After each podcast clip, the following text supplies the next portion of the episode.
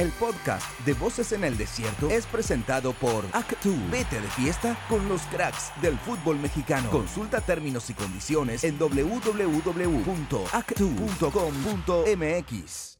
¿Qué tal amigos? ¿Cómo están? Nos saludamos con mucho gusto en este miércoles en Voces en el Desierto con la compañía de Héctor Huerta. Héctor, mucho gusto en saludarte.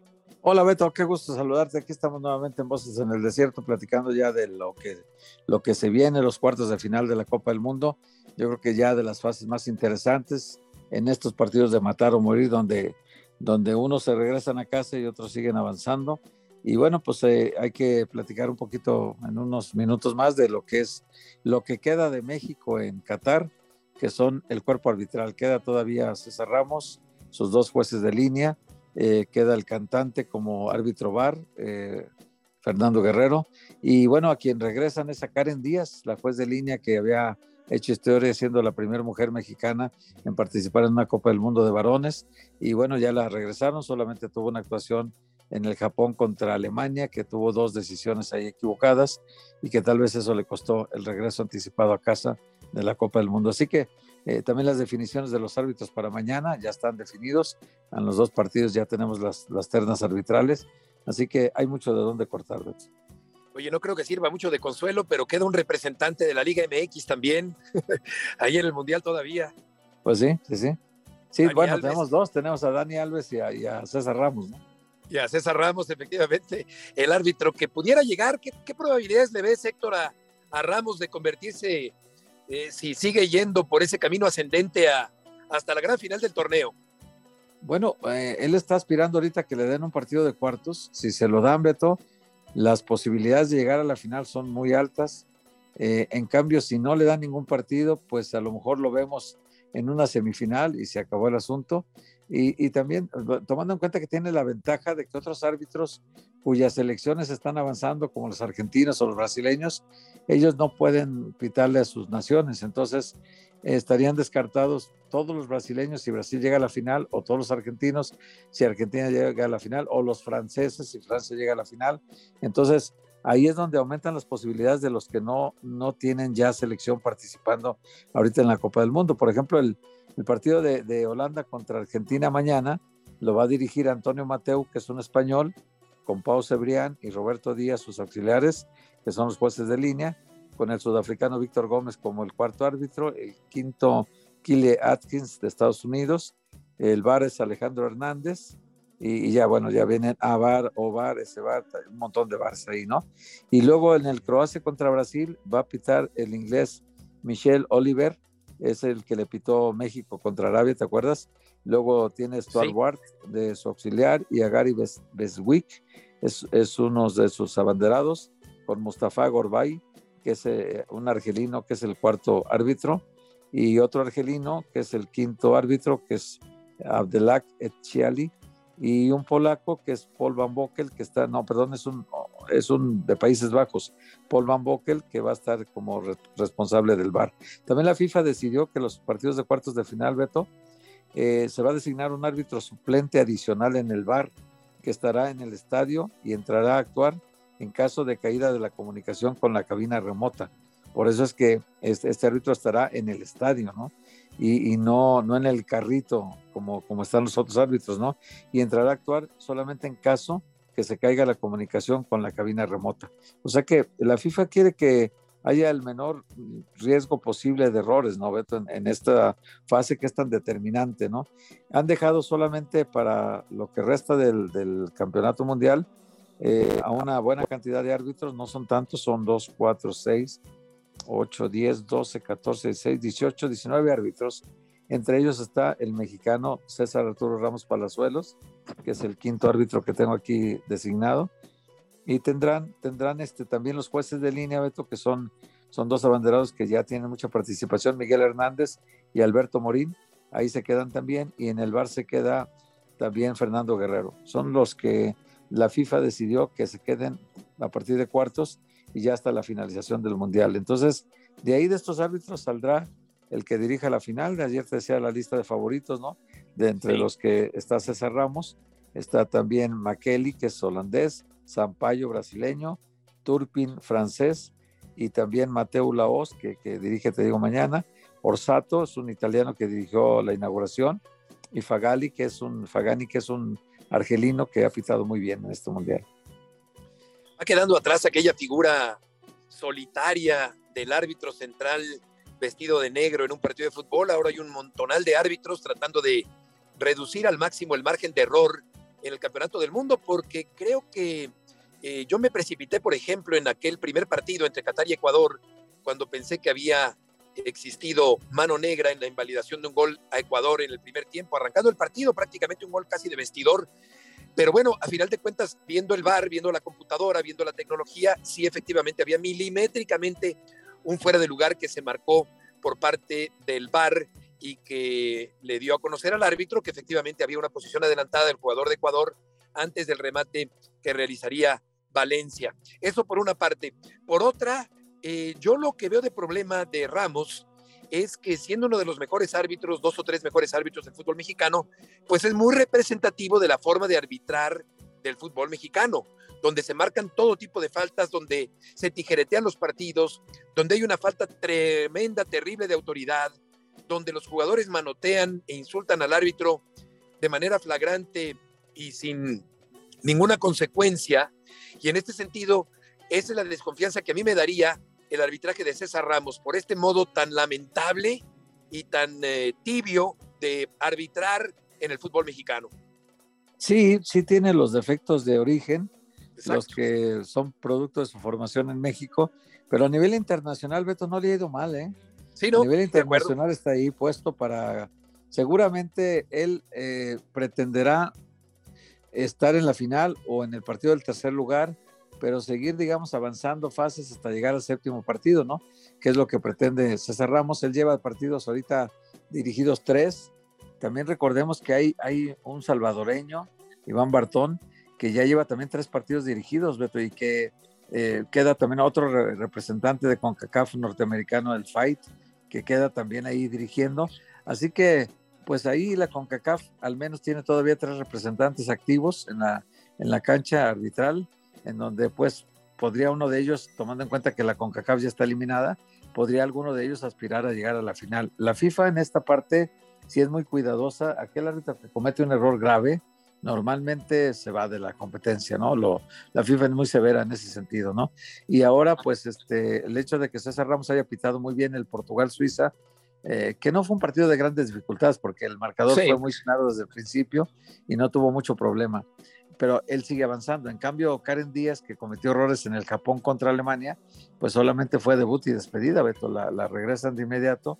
Y entonces, bueno, pues eh, así está la representación arbitral mexicana. Karen Díaz, que es una de las mejores, si no es que la mejor juez de línea en México, quizá con Alberto Morín, pero, pero bueno, pues eh, no le fue bien en su primera experiencia mundialista, pero tiene mucho futuro, tiene otro mundial o más, dos mundiales por delante. Así que pondré, ponerse las pilas para los siguientes partidos que le toquen arbitrar, estar muy al pendiente de todo, ¿no?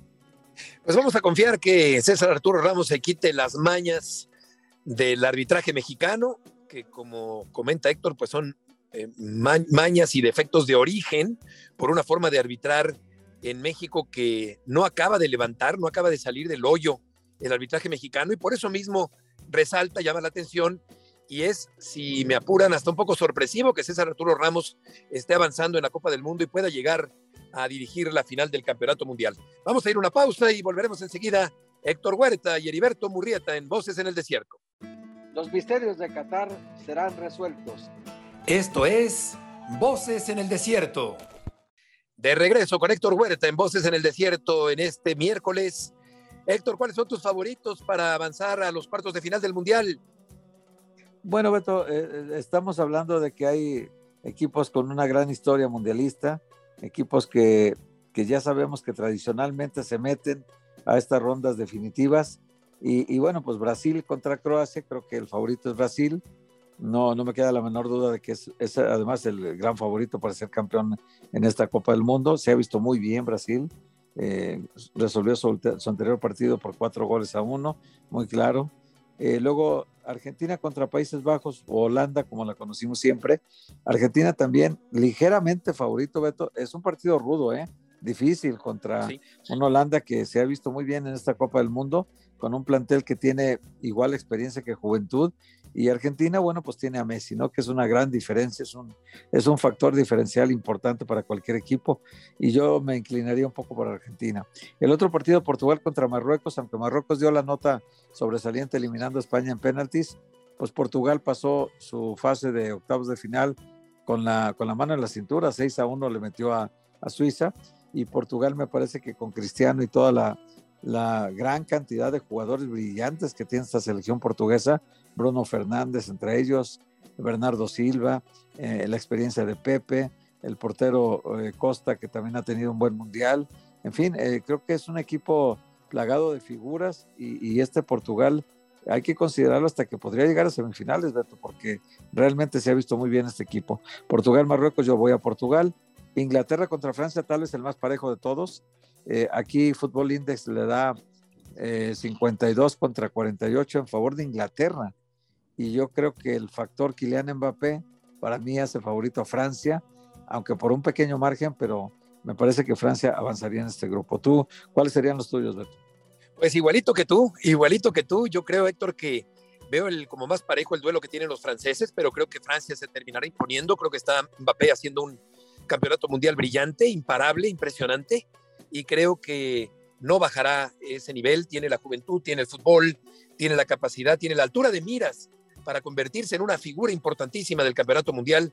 Así que vamos a ver qué ocurre. Creo que Argentina, como ya decía Héctor, también eh, por ligero margen es favorita. Yo también creo que avanzará Argentina, aunque no es una de las mejores versiones de Argentina que hemos visto en los últimos años. Y em, es importante también mencionar que mañana estará Jaime Ordiales aquí en Voces en el Desierto. Muy oportuna será la participación de Jaime en este espacio con todo lo que tiene que ver con el desempeño pobre, deprimente de la selección mexicana que fracasó en el Campeonato Mundial. Sí, Beto, porque es muy importante decirle a la gente que, que, Jaime Ordiales al final de cuentas es el responsable de la dirección de selecciones nacionales. Entonces, a Jaime y a John de Luisa les va a tocar hacer el informe eh, se dieron 60 días para realizarlo, de lo que fue la gestión de Gerardo Martínez y sobre todo lo que viene para el futuro de México, ¿no? A Jaime Ordiales, lo dijo John de Luisa, le tocará designar al técnico de la selección nacional. Imagínate qué compromiso tiene Jaime Ordiales ahora en, esta, en este cargo que tiene, en esta encomienda.